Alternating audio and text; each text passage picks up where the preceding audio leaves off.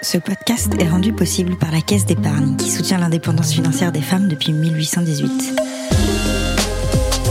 Aujourd'hui encore, elle encourage leur audace avec son programme Femmes de talent, dont l'objectif est d'atteindre 40% de femmes entrepreneurs en 2020.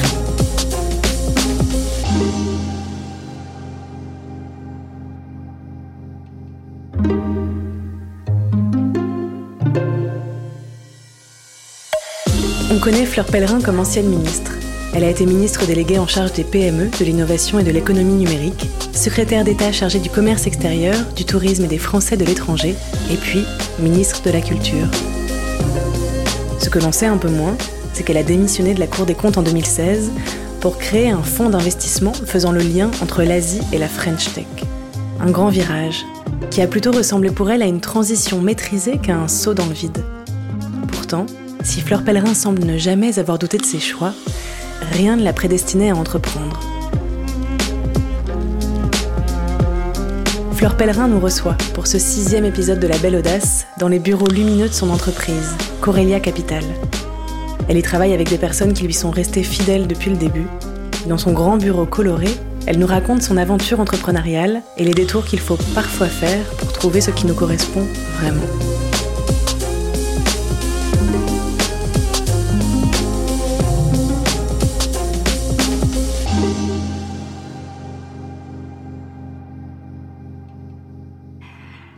J'étais membre du gouvernement et, euh, et, et, comme le savent bien tous ceux qui ont appartenu à des gouvernements, qui ont été ministres, euh, en fait, c'est pas vraiment votre choix qui, euh, qui détermine quand vous partez. Donc, euh, le moment en fait où j'ai choisi un changement d'orientation professionnelle, finalement, c'est un moment qui m'a été un peu imposé, en tout cas dans son dans son timing.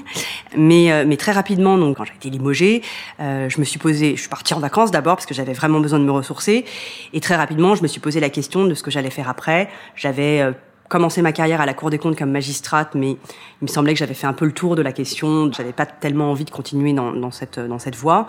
Et finalement, l'idée du fonds d'investissement m'est venue en plusieurs phases.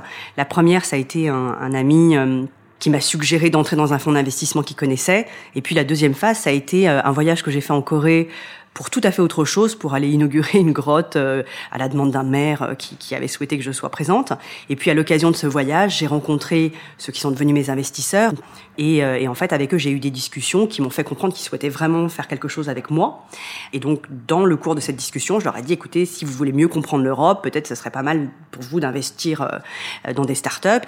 Ils m'ont dit, très bonne idée, ok, combien faut-il pour commencer une activité comme, comme celle-là? J'ai dit, je sais pas, 100 millions d'euros par exemple, euh, et ils m'ont dit OK.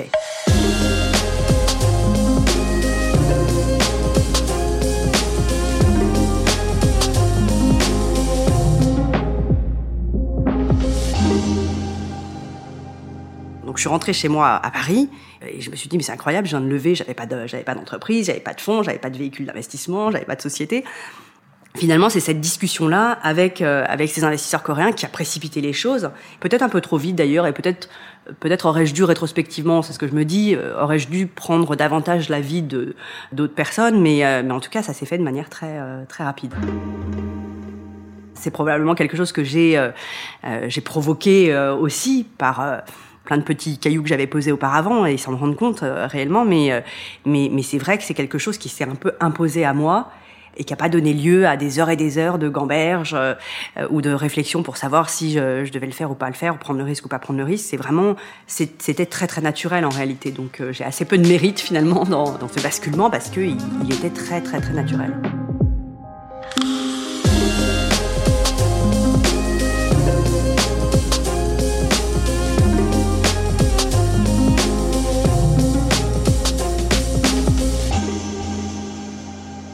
J'ai jamais imaginé euh, faire ça.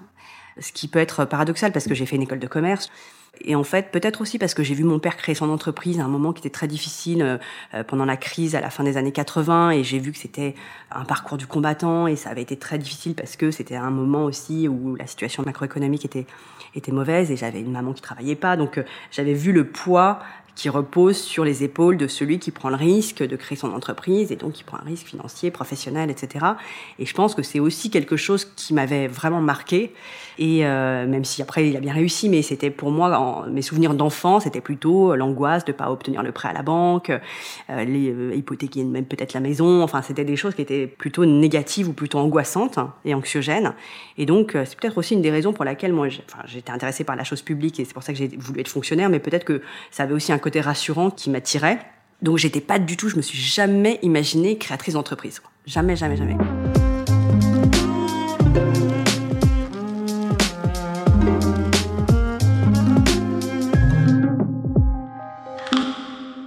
Alors le fait de, démissionner de la fonction publique, c'est un choix que j'ai fait qui avait beaucoup de signification parce qu'en réalité j'aurais pu créer mon entreprise tout en gardant mon statut dans la fonction publique pendant au moins une dizaine d'années. Mais pour moi, euh, garder ce filet de sécurité, ça voulait dire à mes équipes, ça voulait dire à mes investisseurs, ok, je fais ce bout de chemin avec vous, mais si jamais les choses ne tournent pas exactement comme je le souhaiterais, je garde quand même la possibilité de retourner dans le confort de la fonction publique. Et je trouvais que c'était, enfin, j'étais très gênée vis-à-vis de moi-même et vis-à-vis d'eux de garder cette, euh, cette option. Et donc c'est pour ça que j'ai choisi de renoncer complètement au bénéfice du statut de la fonction publique en démissionnant. Et c'était aussi une façon pour moi de dire, voilà, j'assume mon propre risque, je ne le fais pas peser à, à, la collectivité, parce que quand on reste dans la fonction publique, ça veut dire qu'on continue à accumuler des droits à retraite, qu'on peut retourner, trouver un emploi. Et moi, je ne souhaitais pas du tout ça.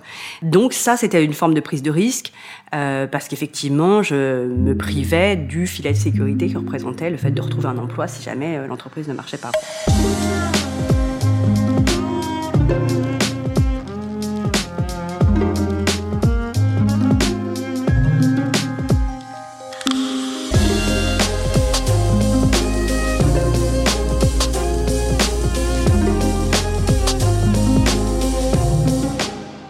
Après la politique, alors là, oui, là c'est le risque maximum parce qu'effectivement, du jour au lendemain, vous pouvez être viré. C'est un, risque qu'on accepte quand on accepte de devenir membre d'un gouvernement. Ça va avec la fonction, mais c'était quand même quelque chose de, enfin, du destin euh, un peu, un peu inattendu parce que je viens pas de ce milieu, parce que euh, voilà, rien ne m'y préparait euh, particulièrement. Je viens d'une famille où ma grand-mère n'a pas fait du tout d'études. C'est ça aussi la France. Hein. C'est un pays qui permet, euh, euh, via les études, euh, bah, de s'élever dans la hiérarchie des positions sociales. Et bon, j'ai dit oui tout de suite. J'avais aucune expérience de cabinet ministériel, et donc c'était un peu un saut dans le vide. Mais c'est tellement excitant et c'était un honneur, une joie. Enfin, c'était très, c'était un moment très beau, quoi. C'est des moments qui sont qui sont géniaux, donc où on n'a pas l'esprit pollué par son propre destin, en fait.